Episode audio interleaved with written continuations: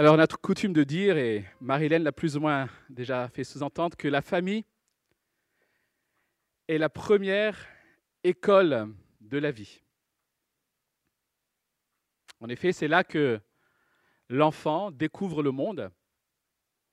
C'est là qu'il euh, découvre les relations et apprend à être en relation, etc., etc.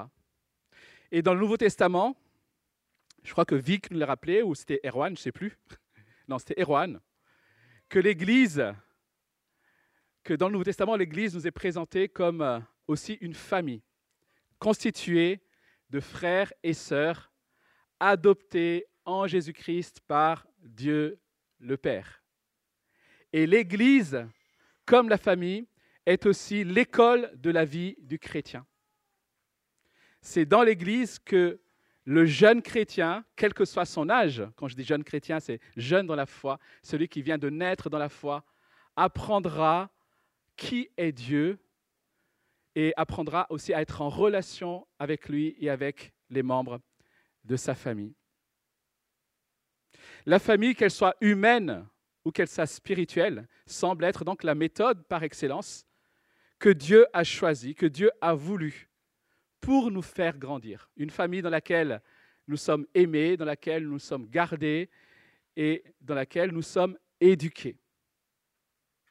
Nous croyons que Dieu accorde son salut par grâce. C'est lui qui sauve. Mais cela ne veut pas dire qu'il le fait sans aucun moyen second.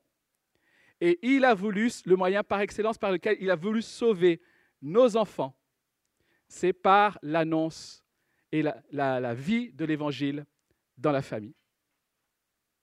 De la même manière, la manière dont il veut sauver ceux qui sont autour de nous, ce sera toujours par l'annonce et le témoignage de la vie de l'Évangile.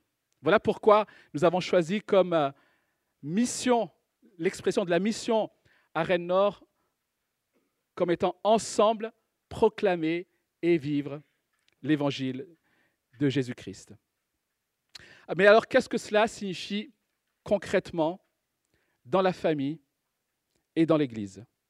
Qu'est-ce que ça veut dire concrètement proclamer et vivre l'évangile dans la famille et dans l'Église? Pour cela, je vous invite à ouvrir vos Bibles. Nous allons juste passer quelques minutes dans le livre de Deutéronome, chapitre 6.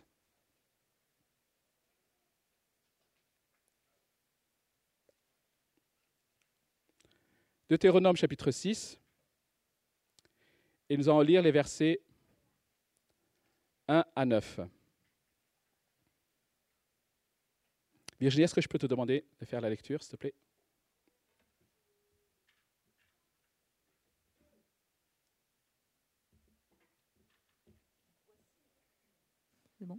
Voici les commandements, les lois et les ordonnances que l'Éternel votre Dieu a commandé de vous enseigner, afin que vous les mettiez en pratique dans le pays dont vous allez prendre possession, afin que tu craignes l'Éternel ton Dieu, en observant tous les jours de ta vie, toi, ton fils et le fils de ton fils, toutes ces lois et tous ces commandements que je te prescris, et afin que tes jours soient prolongés.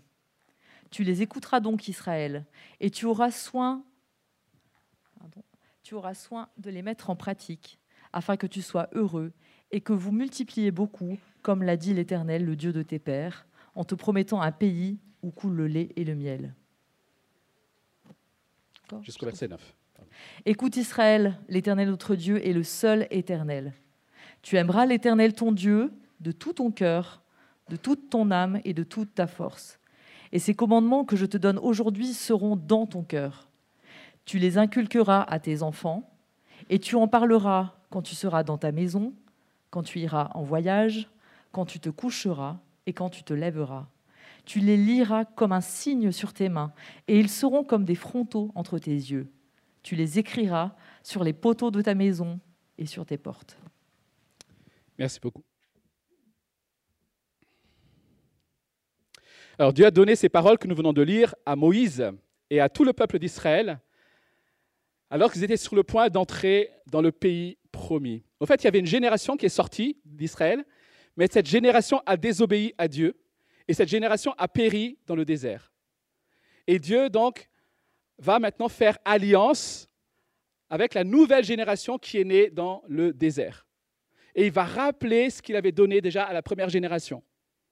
Et c'est ce qu'il fait ici. Et c'est dans ce nouveau pays que cette nouvelle génération va élever leurs enfants et qu'ils vont prendre l'engagement de suivre Dieu et d'être en étant un peuple qui lui appartienne. Alors c'est intéressant de noter que dans l'alliance que Dieu établit ici, il y a la mission de transmission. Dieu fait alliance avec son peuple, mais il demande aussi à son peuple de transmettre aux enfants et à leurs petits-enfants. Et Dieu fait alliance aussi avec nous, son Église, son peuple. Et cette alliance est rendue visible par le baptême. Et c'est intéressant la manière dont Dieu, Jésus-Christ, va ensuite envoyer son Église en mission. Dans Matthieu 28, je lis, vous connaissez ce texte pour la plupart. Allez, faites de toutes les nations des disciples. Et voilà ce qu'il dit. Baptisez-les au nom du Père, du Fils et du Saint-Esprit, le signe de l'alliance. Donc il fait alliance ici. Et enseignez-leur à mettre en pratique tout ce que je vous ai prescrit. Transmission.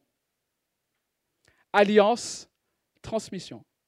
Quand nous nous engageons avec Dieu, nous nous engageons aussi à transmettre à la génération suivante. C'est comme cela que Dieu a voulu que l'alliance se fasse. Et l'alliance que Dieu établit avec son peuple, si vous l'avez lu au verset 3, vise le bonheur de ce dernier. Dieu veut notre bonheur. Et j'espère qu'en tant que parents, nous voulons aussi le bonheur de nos enfants. Et leur bonheur, chers amis, ne viendra pas de leur réussite scolaire. Leur bonheur ne viendra pas de leur, jouet ou de toute autre possession matérielle, PS5 ou je ne sais quoi. Leur bonheur ne viendra pas de leurs activités culturelles, sportives. Leur bonheur, comme le nôtre, découlera d'une crainte de Dieu et du désir de le mettre en pratique, sa parole. C'est ce que nous dit le texte. Chers amis, ce que nous faisons ou ce que nous ne faisons pas aujourd'hui dans nos familles ou dans notre Église aura un impact non seulement sur nous et sur la prochaine génération, mais aussi sur les, les générations venir. Voilà pourquoi, verset 2, il est question de ton fils mais aussi le fils de ton fils. L'enjeu de l'éducation chrétienne, que ce soit entre adultes dans l'Église ou dans la famille, c'est les générations à venir. Il y a un enjeu important, les amis. Alors bien souvent, lorsqu'on parle de transmission, le réflexe qu'on a, c'est tout de suite de dire, OK, j'ai compris, alors j'ai besoin d'outils et j'ai besoin de formation pour transmettre. Alors, les outils et la formation sont utiles. Et ces attentes sont légitimes. Mais nous allons voir maintenant que l'outil principal que Dieu a choisi pour transmettre, c'est sa parole et toi. C'est toi l'outil de transmission. Et la formation dont nous avons besoin pour transmettre, c'est la formation de notre caractère. C'est toi que Dieu utilise. C'est Dieu qui est en train de transmettre, mais il le fait au travers de toi. Voilà pourquoi tu dois veiller sur toi si tu veux que tes enfants autour de toi, si tu veux que les chrétiens dans l'Église connaissent le Seigneur, le craignent et soient heureux. Trois verbes que je vous invite à retenir ce matin pour vivre cela. Deux verbes qui concernent notre responsabilité devant Dieu, dans notre relation à Dieu, et un verbe qui parle justement de cette transmission. Premier verbe, c'est écouter. Écoute Israël. C'est le, fameux appel solennel dans l'Ancien Testament de Shema, Israël. Écoute Israël. Et ce que nous sommes censés écouter ici, c'est que l'Éternel est Dieu. Il est le seul digne de notre adoration. Écouter Dieu, ça commence pour nous par ouvrir sa parole. Là où Dieu se révèle et là où il révèle son amour pour nous. On ne peut pas écouter Dieu sans ouvrir sa parole.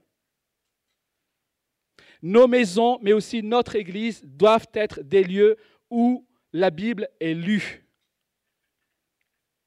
Seul, mais aussi ensemble. Nous voulons que l'enfant dans nos familles, mais aussi le jeune chrétien dans l'Église comprenne et croit que la Bible est la parole de Dieu, qu'elle est suffisante et quelle est l'autorité. Nous voulons cela, les amis, dans notre Église, et j'espère que vous voulez cela aussi dans vos familles. Nous montrons cela lorsque nous prenons cette parole au sérieux au quotidien. Lorsque nous montrons que lire sa parole et l'étudier est bénéfique.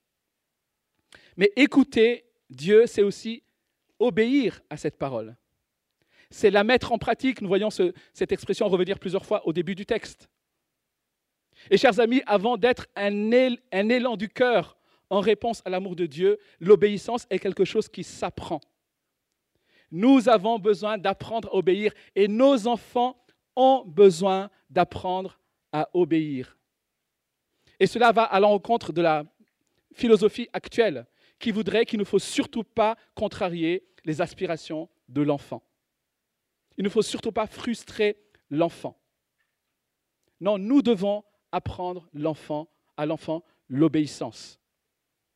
Mais nous devons aussi apprendre aux jeunes chrétiens, quel que soit son âge, l'obéissance, les amis. Et là, parfois, nous sommes aussi gênés lorsque nous montrons à une personne qui est Dieu et ce que Dieu veut. Nous avons du mal parfois à l'inviter à obéir, à avoir une obéie d'obéissance et de soumission à Christ. Mais Dieu veut que l'on apprenne cela. Lorsque Jésus envoie ses disciples, il leur dit Enseignez-leur quoi? À mettre en pratique tout ce que je vous ai prescrit. Enseignez-leur à mettre en pratique. Ça, ça, s'apprend. Ce n'est pas toujours naturel et ce n'est pas naturel. Premier, premier verbe, donc, c'est écouter. Deuxième verbe, c'est aimer. Aimer Dieu.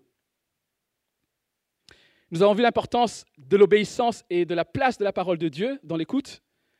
Et c'est remarquable que Jésus a dit à ses disciples, celui qui m'aime garde mes commandements. Au fait, il n'y a pas d'amour devant Dieu, en tout cas pour Dieu, il n'y a pas d'amour pour Dieu sans obéissance. Tu ne peux pas dire j'aime Dieu et ne pas lui obéir. Mais en même temps, une obéissance qui ne serait que contrainte, ce n'est pas de l'amour. Un esclave obéit à son maître, mais il n'aime pas nécessairement son maître. Mais nous, nous obéissons parce que nous aimons. Et nous aimons parce qu'il nous a aimés le premier. Donc l'obéissance que Dieu attend de nous, c'est l'obéissance dans le cadre de l'alliance de la grâce qu'il a faite avec nous. Nous pouvons l'aimer parce qu'il nous a aimés le premier. Il nous a aimés, chers amis, alors que nous, étions encore ses ennemis. Il nous a aimés alors que nous étions encore contre lui. Et il a voulu faire de nous, Jésus-Christ a fait de nous ses frères et ses amis et nous l'aimons en lui obéissant. Voilà pourquoi nous avons besoin de nous plonger dans l'Évangile, comprendre, comme le dit Paul, avec les autres chrétiens, quelle est la longueur, la largeur, la hauteur, la profondeur de l'amour de Dieu. Parce que c'est de cette manière que nous pouvons l'aimer et lui obéir. Aimer Dieu comment? Le texte dit de tout ton cœur, de toute ton âme, de toute ta force. Et dans les évangiles, Jésus rajoute de toute ta pensée, de toutes tes pensées. Cela veut dire que chaque partie de notre être doit être dédiée et soumise à ce désir d'aimer Dieu. Je veux t'aimer, Seigneur.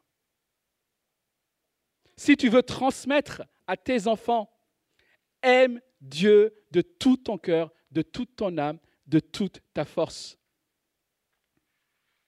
nos choix, nos priorités, notre emploi du temps devraient refléter cet amour pour Dieu.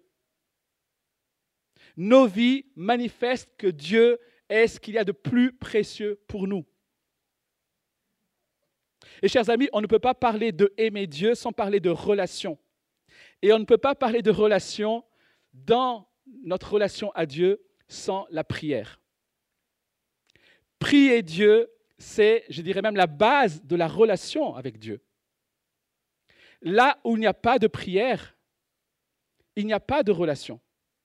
Tu ne peux pas dire je suis en relation avec Dieu. Tu ne peux pas dire j'aime Dieu sans le prier.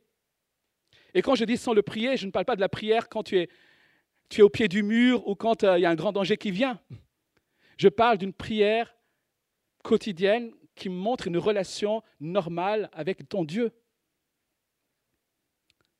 Malheureusement, et je m'inclus dans ce que je suis en train de dire, on peut faire beaucoup de choses soi-disant pour Dieu. On peut être engagé dans des activités de l'Église, mais ne pas prier. Nous voulons que nos enfants, nous voulons que notre Église soit des lieux où on apprend à prier. Et je t'encourage à t'examiner, et, les parents aussi, est-ce que la prière fait partie de votre rythme de famille? Est-ce que la prière fait partie de vos habitudes, seules et en famille? Nous voulons aussi que dans l'Église, la prière fasse partie de nos relations, de nos habitudes. Voilà pourquoi nous vous encourageons dans les groupes de quartier à prier. Souvent, dans les groupes de quartier, on aime discuter, mais on a plus de mal à prier. Nous avons besoin d'apprendre à prier, les amis. Comment voulons-nous que les jeunes dans la foi qui sont autour de nous apprennent à prier s'ils n'entendent que rarement ceux qui sont censés être plus mûrs dans la foi prier? Nous apprenons à prier en écoutant les autres prier. Mais si les autres ne prient pas, comment pouvons-nous apprendre à prier? Si tu veux que les gens autour de toi grandissent dans la prière, prie. Si tu aimes Dieu, prie. Troisième verbe, répéter ou inculquer, versets 7 à 9. Répéter, ou dans d'autres versions, inculquer. Le verbe répéter, traduit aussi par inculquer, signifie littéralement aiguiser, affûter ou encore percer.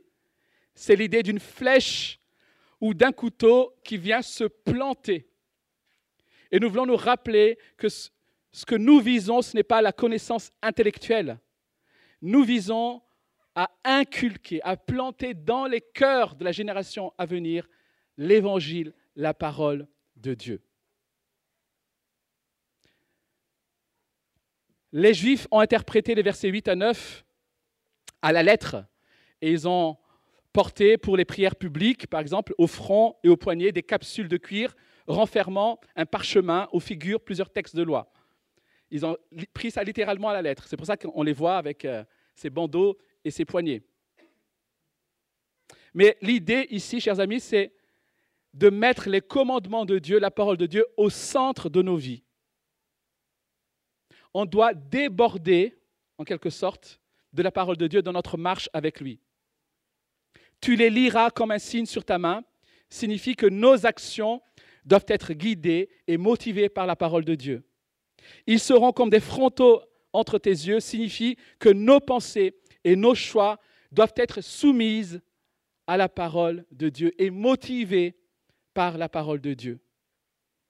Nos pensées sont soumises à la parole de Dieu. Tu les écriras sur les poteaux de ta maison, montre que la maison est le premier lieu d'application de la parole de Dieu. Nos foyers doivent être des lieux où on, apprend à mettre en pratique la parole de Dieu.